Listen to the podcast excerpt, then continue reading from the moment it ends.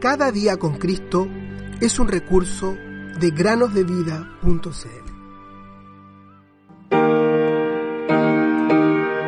Procura con diligencia presentarte a Dios aprobado, como obrero que no tiene de qué avergonzarse.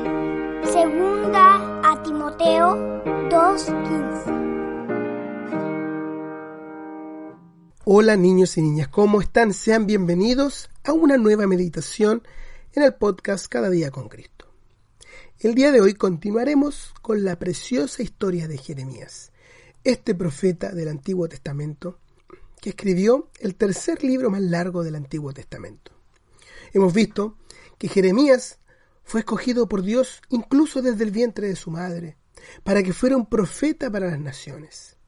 Hemos visto que Jeremías era un jovencito, un muchachito, cuando Dios lo llamó para que fuera profeta.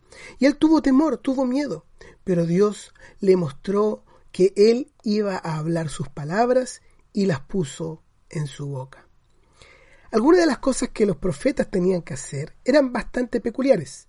No solamente los profetas debían publicar con su boca las palabras de Dios, ellos también tenían muchas veces que hacer cosas incómodas y en algunas otras ocasiones Dios enviaba a sus profetas a que vieran ciertas circunstancias para hablarles al pueblo. Así fue más o menos la situación que vivió Jeremías en la historia del día de hoy. Pero antes de todo eso les quiero preguntar, ¿han visto alguna vez a un alfarero elaborando una vasija de barro? El alfarero presiona con su pie un pedal, el cual hace girar una y otra vez una rueda que él tiene delante de sí puesta de forma horizontal. Con gran habilidad, el alfarero va dándole forma con sus manos a una húmeda masa de barro, a medida que la rueda gira, que gira, que gira. Con perfección elabora un bello jarrón, o un plato, o una vasija, elemento que luego es puesto al sol o dentro de un horno para que se seque y quede duro y firme. Cierto día, el Señor le dijo a Jeremías, Jeremías, levántate y desciende a la casa del alfarero. Allí te haré oír mis palabras. Jeremías 18.1. Él obedeció inmediatamente, escuchando cuidadosamente la voz del Señor mientras veía trabajar al alfarero. Él pudo ver que un vaso que éste estaba haciendo se dañó, así que el alfarero lo desarmó, volvió a juntar el barro y rehizo el vaso por completo. Esta segunda vez, el vaso fue moldeado de mejor manera. El Señor le dijo a Jeremías, ¿no podré yo hacer con ustedes como hace este alfarero o casa de Israel? Entonces el profeta fue a las multitudes y les repitió las palabras del Señor y les dijo, He aquí que ustedes son en mi mano como el barro en la mano del alfarero, oh casa de Israel. Jeremías 18:6 ellos no querían escuchar lo que Dios quería decirles, solo querían hacer las cosas a su manera, dejando a Dios completamente fuera de sus vidas.